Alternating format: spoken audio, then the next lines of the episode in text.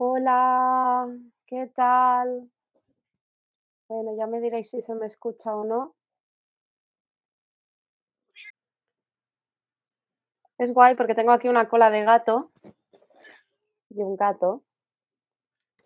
Uy. Teniendo presente, perfecto. Y teniendo presente que vamos a hablar de pancreatitis felina, pues mira, me hace mucha gracia. Sí, la verdad es que Malibu es muy guapo. Vale. Bueno, pues como siempre, muchas gracias. Quiero dar las gracias a, a Penélope por haber contado conmigo para esta charla. La verdad es que esta charla para mí, uy, bueno, la semana pasada no tenía voz. Esta charla para mí es muy especial, eh, ya que tuve un, un gato que falleció de pancreatitis, así que quiero compartir con, con vosotras todo, todo lo que pueda, todo el conocimiento sobre, sobre esta enfermedad. Entonces voy a empezar a compartir la pantalla. A ver, que yo para estas cosas, mira que lo hacemos siempre antes, ¿eh? A ver. Presentar. Vale. Bueno, pues vamos a hablar sobre la pancreatitis felina. Este gato de aquí es Bourbon, que es mi gato que os digo que, que falleció de pancreatitis ya hace unos añitos, tenía seis años solo. Entonces, ¿cómo vamos a distribuir la charla de hoy? Pues primero os hablaremos sobre el páncreas, después sobre qué es la pancreatitis, los tipos de pancreatitis, que son la crónica y la aguda, cómo prevenirla y qué podemos hacer si nuestro gato sufre pancreatitis. Este órgano de aquí es el páncreas.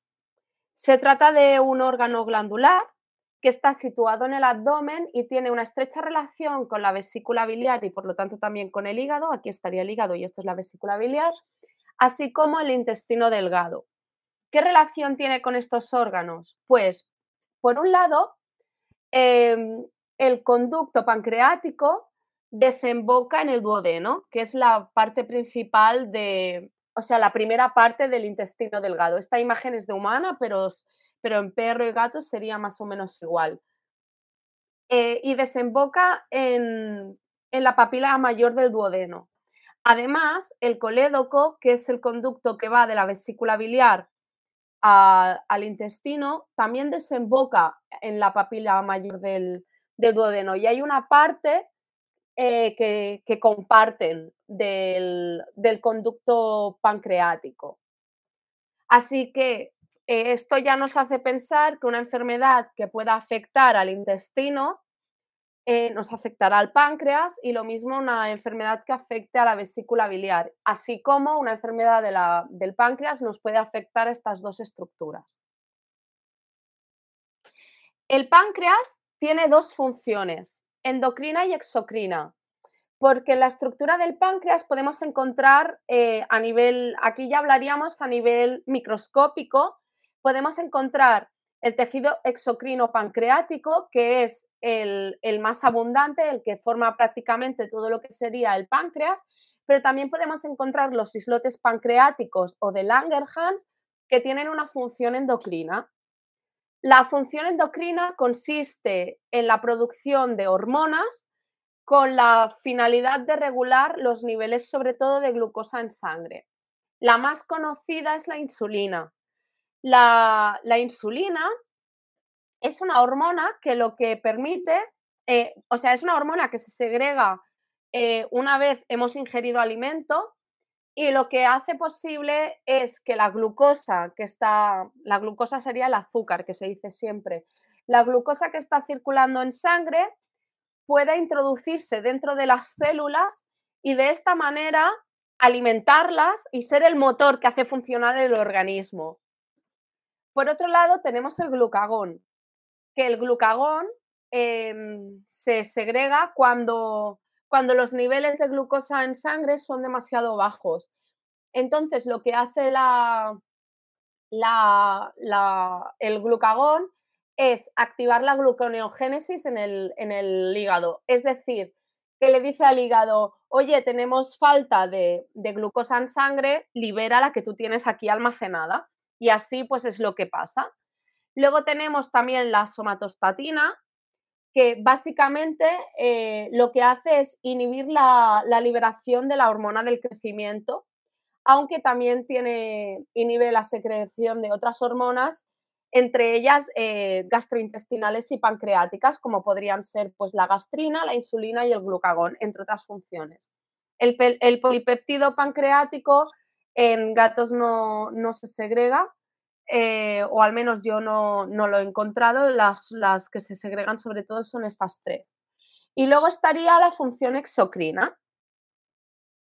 Es la mayoritaria del, del, pero no por ello más importante que la endocrina, por supuesto, del páncreas, que es la, la liberación, la producción y liberación de, de, diferentes enzimas que ayudan, a digerir a los, eh, que ayudan a digerir los alimentos, que son las que se liberan en la, en, la papila mayor del duodeno. Se liberan la milasa, la proteasa y la lipasa.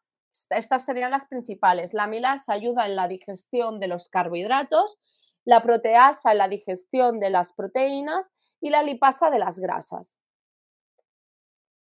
Entonces, una vez ya sabemos qué es el páncreas, entramos, ¿qué es la pancreatitis? La pancreatitis es la inflamación del páncreas del tejido exocrino concretamente. Y una cosa que es muy curiosa es que en los gatos está infradiagnosticada. ¿Por qué? Pues porque muchas veces cursa de manera asintomática, por lo tanto, no, llegamos a, a, diagnosticarla. Y además, otras veces lo que pasa es que como hay enfermedades concomitantes, lo que se diagnostica es la enfermedad concomitante y no se diagnostica la enfermedad pancreática porque una cosa que veremos es que a veces se esconde, por así decirlo. Afecta al 67% de los gatos. Esto se ha visto en necropsias, es decir, cuando se han examinado animales muertos. Y de este 67%, el 45% en principio estaban sanos, o sea, se habían muerto por otras causas que no tenían nada que ver con el páncreas. Así que es una enfermedad que, deberíamos buscarla siempre que tengamos una sintomatología que sea compatible con la pancreatitis, que además ya veremos que es muy inespecífica y que por lo tanto tendremos que buscarla muchas veces. Se clasifica en aguda o en crónica en función de la presencia o no de cambios a nivel microscópico eh, y si estos cambios son permanentes o no. Pero como esta clasificación realmente me parece poco funcional, yo lo hago en función de la gravedad y también de la duración, clasificándola como aguda los, casos que sean más graves y crónicos los casos que son más prolongados en el tiempo. Una cosa que debemos tener en cuenta es que muchas veces la pancreatitis no va sola, por la relación esta que comentábamos con vesícula biliar y con intestino delgado. Y entonces se produce lo que ya se conoce como triaditis. La triaditis consiste en pancreatitis más colangitis, es decir, la inflamación del colédoco, que es el conducto que va de la, de la vesícula biliar al duodeno, y enteritis o incluso a veces IBD.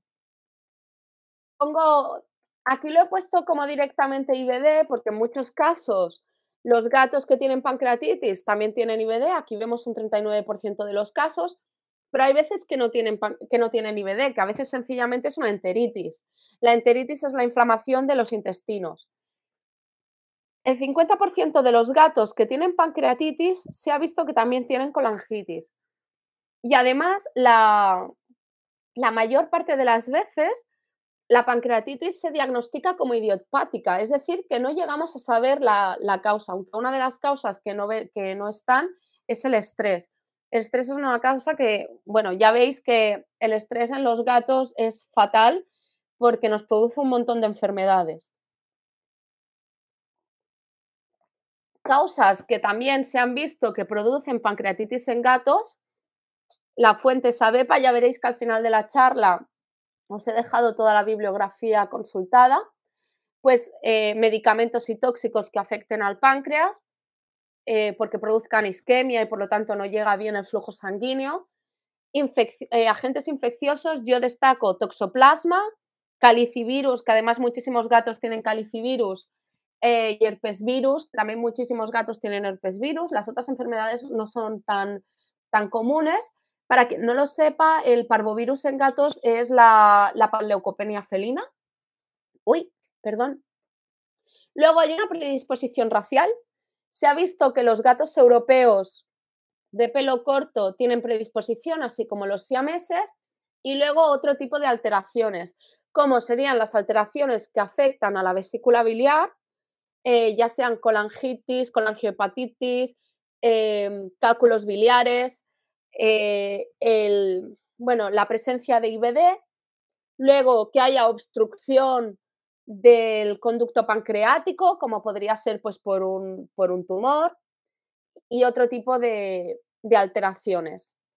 Eh, la isquemia por hipotensión, por lo tanto, hay que vigilar muchísimo las anestesias, porque después de una anestesia pues podríamos tener un cuadro de pancreatitis, traumatismos y demás. Entonces entramos ya en materia y hablaremos de lo que es la pancreatitis crónica. La pancreatitis crónica es la, más común. Por eso, aunque haya casos que, cursen de manera sintomática y otros casos pues que puedan llegar a morirse, eh, de pancreatitis crónica, yo he preferido separarlo en función de más bien la gravedad. Tenemos que tener mucho cuidado si hay enfermedades concurrentes, como podrían ser pues IBD, enfermedades infecciosas, las que hemos visto antes, y también, por ejemplo, diabetes, eh, porque, porque, pueden agravar la, la, pancreatitis o pueden llevarla a un punto que ya no podamos eh, resolverlo y por lo tanto que el páncreas deje de ser funcional y eso conduzca de manera inevitable a la muerte del animal. Cursa con sintomatología gastrointestinal y en específica. ¿Qué quiero decir con esto? Pues que la mayoría de casos te vendrán pues con vómitos, con vómitos que no tienen por qué ser seguidos, pueden ser vómitos intermitentes como típico gato que, que vomita una vez al mes. Y esto ya podría ser por causa de una pancreatitis, pero también podría ser por causa de un IBD. Y de hecho a veces se diagnostica un IBD, que yo no digo que, no exista ese IBD, pero aparte de ese IBD también tenemos una pancreatitis que no se ha diagnosticado porque a nivel ecográfico no se ha visto. Porque esto es algo que también debemos tener en cuenta. Eh, no siempre, cuando tú te pones a buscar la pancreatitis, la encuentras fácilmente. A nivel analítico, eh, muchas veces con una analítica normal no vemos nada que nos haga pensar que puede haber una pancreatitis. De hecho, la analítica puede salir inclusive normal. Podemos eh, ver que a nivel ecográfico, pues sí que podemos ver eh, alteraciones a nivel de vesícula biliar o podemos ver un IBD, pero no tiene por qué haber una inflamación evidente del páncreas porque a veces el fallo pancreático se produce solo a nivel microscópico y no, no da tiempo a que se vea a nivel macroscópico. Y por lo tanto, si no se ve a nivel macroscópico, a nivel ecográfico no vamos a ver nada. Y luego a veces eh, podemos realizar la, la, medición de la lipasa pancreática felina específica y pese a eso, estos resultados den normales. Por lo tanto, hay veces que la única manera de diagnosticarla es mediante biopsia, pero que en España no se suelen hacer biopsias pancreáticas y por lo tanto a veces la única, solo se llega al diagnóstico una vez ha fallecido el animal, que es lo que pasó con mi gato, que luego pues veremos el caso. Como, como os decía, la sintomatología puede ser inespecífica, los análisis pueden no ser concluyentes, así que eso eh, eh, es un problema porque si tú ves a nivel ecográfico rápidamente pues que el páncreas está inflamado, oye, ya tienes el diagnóstico. Y para mí lo más peligroso es que puede haber episodios de agudización. ¿Por qué lo pongo entre comillas? Porque no dejará de ser una pancreatitis crónica, pero eso no quita que, el cuadro, perdón, que el cuadro pueda agravarse. ¿qué ha pasado aquí? Perdón, que no sé qué he hecho. Vale. Y ya pasamos a la pancreatitis aguda. La pancreatitis aguda, eh, que es lo que os digo, es la que yo marcaría como más grave, suele requerir de ingreso por la gravedad del cuadro, puede ser muy dolorosa, pero no tiene por qué. Eh, se puede ver o no. Otra vez como con la pancreatitis crónica, puede ser fácil del diagnóstico, pero puede no serlo por la, por la comorbilidad con otras enfermedades, como problemas hepáticos, eh, problemas renales inclusive. Se ha visto que ha habido animales con, enfermedad, eh, con, con, pancreatitis que tienen nefritis, es decir, inflamación también de los riñones o IBD. Además, eh, tenemos una, un gran problema que puede asociarse y puede producirse, que sería la lipidosis hepática. Para mí es, de lo, es quizá la amenaza más grande de la pancreatitis.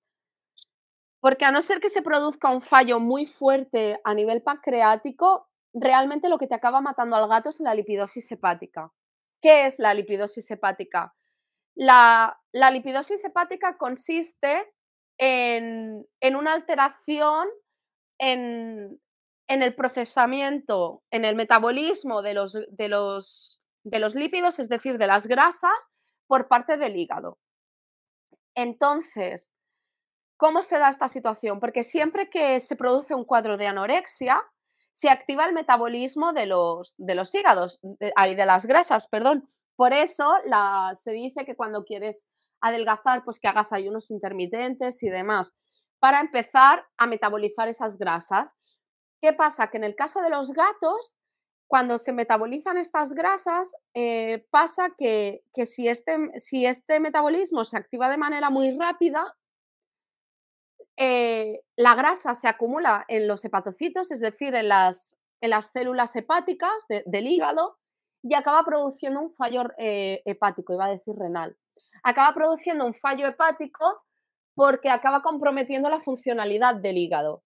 Y a veces este fallo hepático es reversible y por lo tanto el animal puede sobrevivir, pero otras veces eh, el fallo hepático ya no se puede solventar y el animal fallece. Entonces, eh, además tenemos, tenemos como predisponente a la lipidosis hepática, aparte de por supuestísimo la anorexia, tenemos la, obesidad. La obesidad predispone a la lipidosis hepática en cuanto a que los animales que sufren obesidad ya presentan cierto nivel de grasa en el hígado.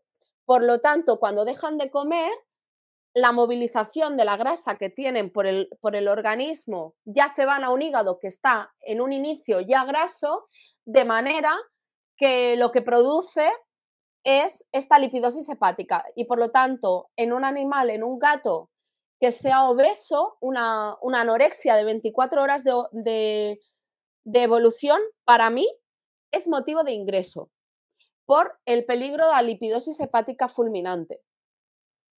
Y eh, la pancreatitis aguda muchas veces puede encontrarse en necropsia, por lo que decíamos antes. La pancreatitis aguda lleva a, lleva a la persona a llevar a su gato al veterinario porque realmente vemos un cuadro que es más grave. Generalmente el cuadro es de letargia, anorexia o puede ser una pérdida paulatina de peso y vómitos.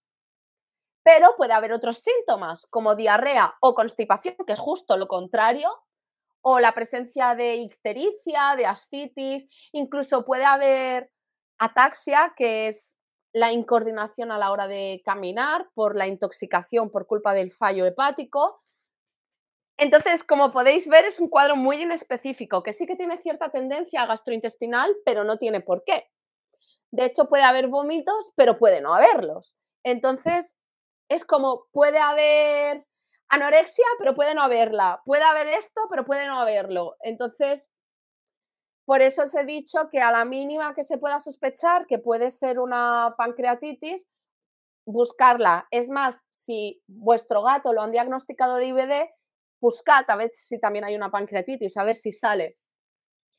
A nivel de cuando ya nos ponemos a hacer la analítica sanguínea, a nivel de hemograma eh, puede haber una ligera anemia, pero puede haber, no tiene por qué haberla, y neutrofilia. La neutrofilia consiste en la, elevación de los neutrófilos, que es, que es, el tipo de células de defensa circulante más, más abundante. Y ya en la bioquímica, que es lo que nos indica cómo funcionan los órganos internos, podemos, podemos encontrar hipopotasemia, alteración de las enzimas hepáticas e hiperbilirrubinemia, que la hiperbilirrubinemia sería la que nos daría la ictericia. Cuando tenemos un exceso de bilirrubina, pues es la, aparece la ictericia, que es la coloración amarillenta anómala de las mucosas. Puede haber otras alteraciones como hiperglucemia, por lo tanto debemos vigilar en casos de diabetes, porque además las diabetes no es necesario que sea una diabetes horrible, de hecho puede ser una diabetes que esté incipiente e incluso un estado prediabético ya puede puede acabar produciendo una pancreatitis, porque al final tienes un páncreas que no está funcionando adecuadamente, eh, porque la secreción de la, de la insulina en los gatos, porque en los gatos la pancreatitis es que, perdonad, o sea, la, la, diabetes en los gatos suele ser de tipo 2. Esto quiere decir que es insulino resistente. ¿Por qué? Porque lo que pasa es que son animales que por culpa de la dieta, que seguramente es por culpa de los piensos y por obesidad, eh, acaban generando una resistencia, sus células acaban generando una resistencia a la insulina, ya que los gatos no están acostumbrados por naturaleza a comer grandes cantidades de hidratos de carbono y por lo tanto si se las vamos dando, eh, digamos que el cuerpo se estresa y se satura y entonces el, cuerpo dice, mira, paso, no quiero más, más glucosa, por así decirlo. Entonces, ¿qué pasa? Que si la glucosa en sangre se eleva, el cuerpo va a liberar más insulina para intentar bajar esos niveles de glucosa. Pero como las células no están expresando la cantidad de receptores de glucosa adecuadas, eh, de insulina, perdón, receptores de insulina adecuadas, hay menos receptores de insulina, hay una resistencia a la insulina, pero claro, los niveles de glucosa están altos, por lo tanto el cuerpo va a seguir mandando insulina a ver si consiguen bajarla y eso acaba produciendo una inflamación. Y también la azotemia. La azotemia es la elevación de la urea en sangre, que esto suele ir asociado a problemas renales. ¿Cómo podemos prevenir la pancreatitis? Ya que es una, enfermedad que puede, que puede ser mortal. Eh, como os he dicho, una de las causas es el estrés, por lo tanto es importantísimo realizar un adecuado enriquecimiento ambiental. Es muy habitual que los gatos no tengan un enriquecimiento ambiental adecuado y eso les genera estrés y además les genera aburrimiento y por lo tanto por aburrimiento pueden comer más. Al comer más se engordan y por lo tanto la obesidad me puede favorecer que haya una diabetes o que haya eh, una, una, lipidosis hepática y que por lo tanto podamos tener una pancreatitis. Y también jugar con nuestro gato. Evitar otras causas de estrés, como si hacemos una introducción de un gato nuevo o de un animal nuevo que no sea saco, sino que sea siguiendo las pautas. Eh, luego evitar las causas, hay, hay muchas causas, pues eh, evitar que, el animal desarrolle una diabetes, mantener adecuadamente vacunado al animal, que eso no quiere decir sobre vacunado, sino adecuadamente vacunado, evitar eh, que tenga acceso a tóxicos y al final es evitar las causas que veíamos aquí, em, tener adecuadamente desparasitado y hacer coprológicos para ver que realmente no tenemos ningún tipo de, de, parásito y, evitar esto, los problemas hepáticos, eh, una dieta adecuada, que de esto hablaré después. Y, uy, ¿qué he puesto aquí? Perdón, madre de Dios, ¿cómo estoy? Y sobre todo, lo más importante es procurar el diagnóstico temprano, porque a veces es que da igual, van a tener, eh, tienen la pancreatitis, al final es un 67% de, de gatos y además, por mucho que vuestros gatos ahora mismo estén comiendo bar, seguramente, y como ha pasado en mi caso, les habéis dado pienso anteriormente. Entonces, ya sabemos que no les va bien el pienso. Por lo tanto, no estaría de más si vuestro gato tiene sintomatología gastrointestinal, aunque sea esporádica, buscar qué está pasando. ¿Qué podemos hacer? Por supuesto, importantísimo es no normalizar los síntomas. Parece como una tontería, pero yo me he encontrado muchas veces en consulta em, gatos que, o sea, tutores que venían con sus gatos a vacunar o por otra cosa y que tú les haces típicas preguntas de anamnesis y, te, y preguntas si el gato vomita y te dice que bueno, que sí, que lo normal, de vez en cuando va vomitando una vez al mes o una vez cada dos semanas. Y bueno, mi cara, mi cara era un poema. No es normal que un gato vomite tanto. Es como que se tiene normalizado que los gatos vomiten, no sé por qué extraña razón. Como que comen la hierba gatera y vomitan y que eso es normal. No, no es normal. Si un gato se está purgando de manera habitual o tiene vómitos, aunque no sean asociados a purga de manera habitual, algo está pasando. Da igual que sea o no sea pancreatitis, puede no serlo, pero algo está pasando y eso es evidente. Puede ser un IBD, puede ser una gastritis, pueden ser parásitos, pueden ser muchas cosas, puede ser un problema hepático, puede ser cálculos biliares, pueden ser un montón de cosas, pero lo que está claro es que eso que está pasando no es normal. Así que no podemos normalizar los síntomas o que un gato tenga diarreas intermitentes. No es normal que un gato tenga ocho diarreas al año es una barbaridad. Una cosa es que tengas una diarrea esporádica. Bueno, vale, en plan, una cada año. Bueno, esto puede pasar, que algo no le ha sentado bien. De acuerdo, te lo compro. Pero si tu gato tiene diarreas cada X tiempo, habitualmente no es normal. Entonces, en ese caso hay que coger al gato y llevarlo al, al veterinario. Por supuesto, hay que evitar las complicaciones. Eh, complicaciones como, por ejemplo, que el gato no coma, que el gato sea obeso, porque si el gato eh, presenta anorexia y encima es obeso, favoreceremos la lipidosis hepática, que nos acabará favoreciendo también eh, que el animal se encuentre peor y que hacer que un gato coma no es fácil, ni en casa ni en hospitalización. Si un gato se encuentra mal y no come, es un problema. Y acaban muchas veces sondados, porque hay que acabar forzando la ingesta, o evitar que puedan llegar a desarrollar diabetes porque están obesos, pues todo esto tenemos que llegar a, evitarlo. Por supuestísimo, y no podía ser de otra manera, el manejo nutricional adecuado es importantísimo. De manera fisiológica, la dieta de un gato tiene que ser alta en proteínas, moderada en grasas y baja en carbohidratos. Entonces, lo que yo he encontrado, que al final son artículos, ya sabemos, eh, pues Royal Canin, Hills, estas cosas, pero que al final es, lo que tienes, ¿no? Eh, en caso de pancreatitis, lo que se recomienda de ingesta en gatos es moderado en proteínas, pero que sean de alta digestibilidad. Por lo tanto, una dieta, una dieta BARF a la que le hayamos añadido más fibra ya me serviría moderada en grasas y baja en carbohidratos.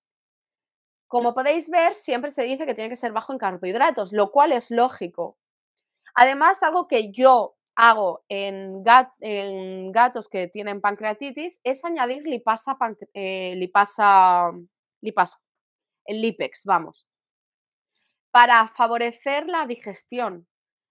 Y, de esta manera descargar un poquito al, al páncreas exocrino, que tampoco te va a hacer milagros, pero ya te hace. Entonces, entonces yo sí, a estos gatos les, les mando Lipex. Y además podemos mandar probióticos, pero los, los probióticos no es tanto por la pancreatitis, sino más bien por el IBD que puede haber asociado o la enteritis que puede haber asociada. No nos olvidemos de la charla que, que se impartió sobre IBD, que la podéis encontrar, Em, que el IBD suele cursar con disbiosis intestinal y que, es decir, que la flora bacteriana está alterada y que además la disbiosis intestinal es una causa de IBD. Por lo tanto, el tener una disbiosis no nos ayuda a, a nivel de poder tener adecuadamente el páncreas. Por eso, añadir probióticos nos ayuda, pero nos ayuda en el manejo de la sintomatología asociada, no tanto del páncreas en sí. Igual que podemos dar, pues, que esto no lo he puesto, pero podríamos dar una fitoterapia que, sea protector hepático en caso de tener un problema hepático. Otras cosas que podemos hacer sería acupuntura y medicina tradicional china, tanto en la hospitalización como en casa. ¿Por qué? Pues porque en humana se ha visto que tanto estudios que se han hecho solo con acupuntura y estudios que se han hecho solo con fitoterapia china han dado resultados estadísticamente significativos en el manejo de la pancreatitis. Eh, ¿Cómo ayuda la acupuntura? Si sería un gato hospitalizado, nos ayudará a reducir el dolor en caso de que lo presente, a abrir el apetito y a mejorar la funcionalidad tanto intestinal como pancreática como hepática. Por lo tanto, estamos abordando las tres piezas del puzzle y la, la fitoterapia china también nos puede ayudar en la función hepática, en la pancreática y en la intestinal digestiva en general. Así, y también en el manejo de reducir el dolor. Entonces, de, esta manera tenemos como que podemos ayudar al, paciente. También, como os he dicho, eh, manejando solo, también desde casa, porque no siempre es necesario ingresar al animal que tiene pancreatitis. Desde casa, pues podemos ayudar con fitoterapia, pues dando cardomariano eh, o otros protectores hepáticos en caso de que tengamos problema hepático o que el animal sea tenga sobrepeso, sea obeso, porque ya sabemos que tenemos más predisposición a tener un problema, un problema em, hepático asociado, una lipidosis hepática. Con acupuntura, que nos lo he dicho, también si tenemos cálculos biliares nos va a ayudar a que se expulsen, que si tenemos cálculos biliares podemos tener también pancreatitis. Y he apuntado también la homeopatía, que en, veterinaria no he encontrado ni un solo caso, pero sí he encontrado escasos casos clínicos en humana. Entonces, quizá no sería la primera opción, pero tampoco sería para desecharla. Y ahora os voy a poner cuatro casos clínicos. Este es el caso número uno, que es un gato europeo de pelo largo, de seis años, macho castrado come pienso de gama media alta y de repente presenta, acude por un cuadro de apatía e hiporexia de unos días de, evolución. Además, como es una casa con muchos gatos, no, no saben muy bien qué ha pasado, pero el gato presenta eh, ictericia incipiente. Entonces, a la analítica encontramos eosinofilia. Antes, cuando hemos dicho la elevación de de células de la sangre, la que había era neutrofilia, pero en esta ocasión son los eosinófilos, que son las, las, las células de defensa asociadas a alergias y parasitosis. Elevación de la fosfatasa alcalina, que es total y completamente inespecífica, eh, que sí que te puede indicar que hay un problema hepático, pero también te puede indicar que tienes un tumor, y la bilirrubina alta, y a nivel ecográfico tenemos una imagen del hígado que, está, que es compatible con lipidosis. El resto es normal. Este es mi gato. Eh, el gato fue ingresado, se ingresó un viernes y el martes siguiente el gato moría. Se estuvo con tratamiento sintomático, no se encontró nada, no se sospechó de de pancreatitis. A partir de aquí yo fue cuando descubrí que daba igual que en la imagen ecográfica el páncreas estuviera bien, que tengo que sospechar igualmente de la pancreatitis. Y como os he dicho, el gato falleció. Falleció porque el problema hepático que en un inicio era no era tan tan evidente, pues empezó a ser cada vez peor, cada vez la funcionalidad hepática se vio más comprometida hasta que al final, eh, aunque le pusimos una sonda esofágica para que comiera, eh, hizo un fallo hepático y falleció. Empezó con ascitis, que es la, eh, la hinchazón abdominal por líquido, que esto fue por el fallo hepático, y ya al final fue tan fuerte que fue incompatible con la vida.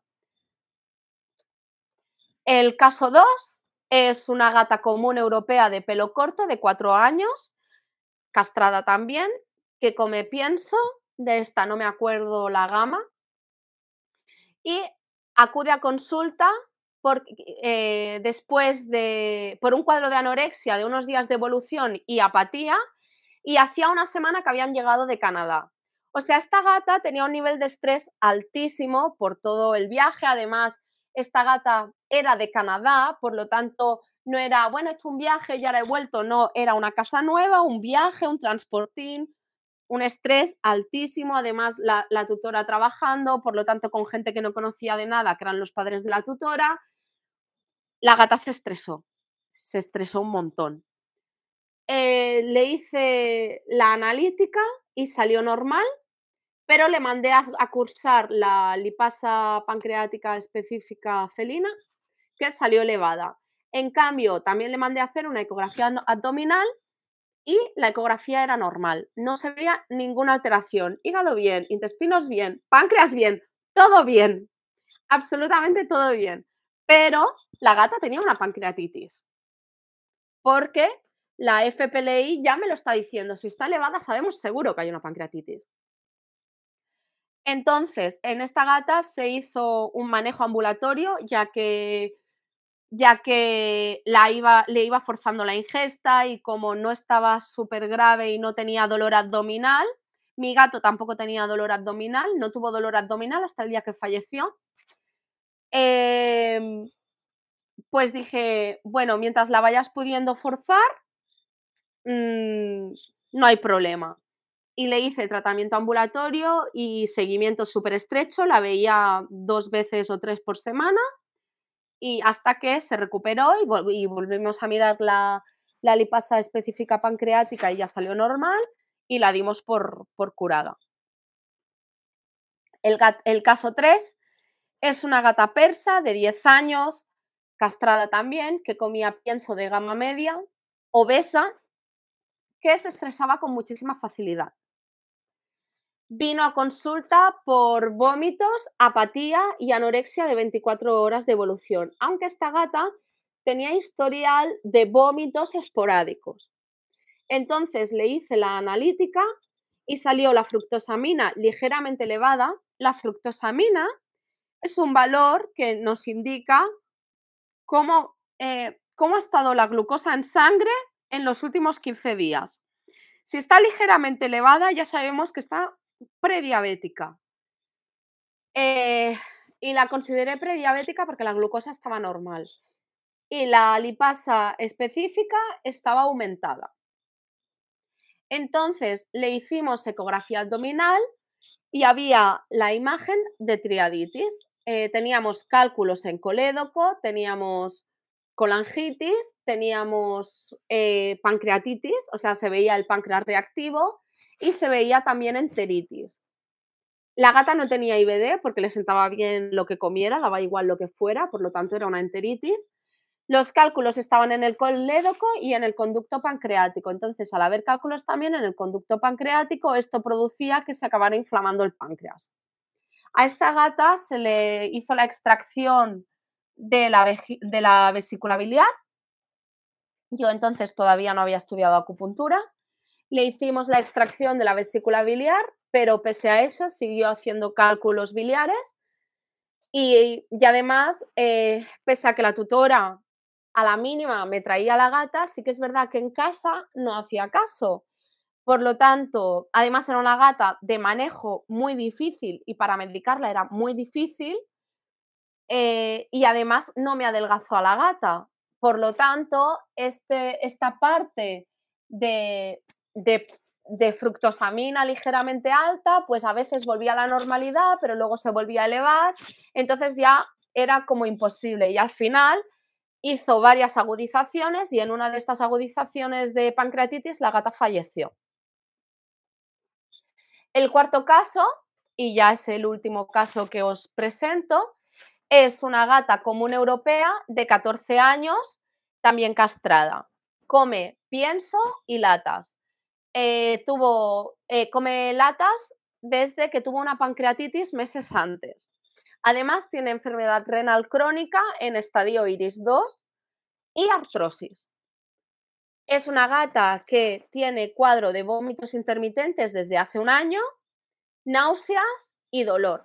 Por lo tanto, sí que es verdad que meses antes se había diagnosticado, meses antes es medio año antes, se había diagnosticado una pancreatitis, pero ya seguramente hacía medio año más que tenía la, pancreatitis. A nivel ecográfico, porque le mandé a hacer ecografía, tenía el páncreas reactivo, por lo tanto sabemos seguro que había una pancreatitis y gastritis. Pero en cambio, los intestinos y el hígado estaban bien a nivel ecográfico, no se hizo analítica completa. Entonces se le mandó cursar la, lipasa específica eh, y salió normal pero esa gata tenía pancreatitis. Entonces, con estos cuatro casos, bueno, os comento cómo ha evolucionado este caso. A esta gata le hice una sesión de acupuntura, desaparecieron los vómitos, dejó de estar, eh, de tener náuseas y desapareció toda la sintomatología.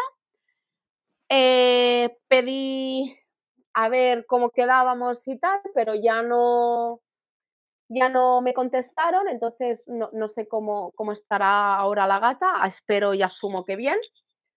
Pero, eh, pero esto, tenemos cuatro casos, los cuatro, cuatro casos de pancreatitis, porque en mi gato la, le hice la necropsia, porque al fallecer por lipidosis hepática yo sabía que no era la causa primaria, entonces le quise hacer una necropsia para ver por qué se había muerto y ahí es donde vimos que tenía una pancreatitis aguda. Entonces, hemos visto cuatro casos con cuatro presentaciones diferentes de motivos de consulta, eh, cuatro analíticas diferentes, cuatro imágenes hepáticas, hay, cuatro, cuatro, ecografías diferentes y eh, bueno, y la, lipasa pancreática específica, pues variable en función del caso. Entonces, os he dejado también las referencias, no solo para que veáis el nivel de trabajo que, comporta realizar la, charla, sino también por el hecho de que en, la charla del, del, mañana os lo digo, ¿eh? En la charla del IBD, pues me, hubo gente que me pidió las referencias y no las tenía guardadas. Y de esta manera, pues yo no las tengo guardadas, pero quien las quiera consultar, pues las tiene y son, son consultables. Hasta aquí lo que sería la charla. No sé si hay alguna pregunta, espero que os haya gustado y que se haya entendido, porque como yo iba haciendo y ahora esto y ahora lo otro, y a veces cuando tienes toda la información es como que quieres decir muchas cosas y, al final no sé si, si lío, pero espero que se haya entendido. Genial, me alegro. de acuerdo, pues si no hay preguntas, que no hay ninguna escrita, a veces no sé si es lo que digo siempre, que me explico muy bien o que ha sido terrorífico todo. Si no, de todas maneras, en caso de que tuvierais alguna pregunta, como siempre digo, me la podéis hacer por el grupo de Facebook o me la podéis mandar por mail o me contactáis al, por Instagram y, me la hacéis y yo no tengo ningún tipo de problema en resolver vuestras dudas. Y si no hay más preguntas, pues lo dejaríamos aquí. y muchísimas gracias. Nos veremos en, en la siguiente. Gracias a ti, Penélope. Un abrazo a todos.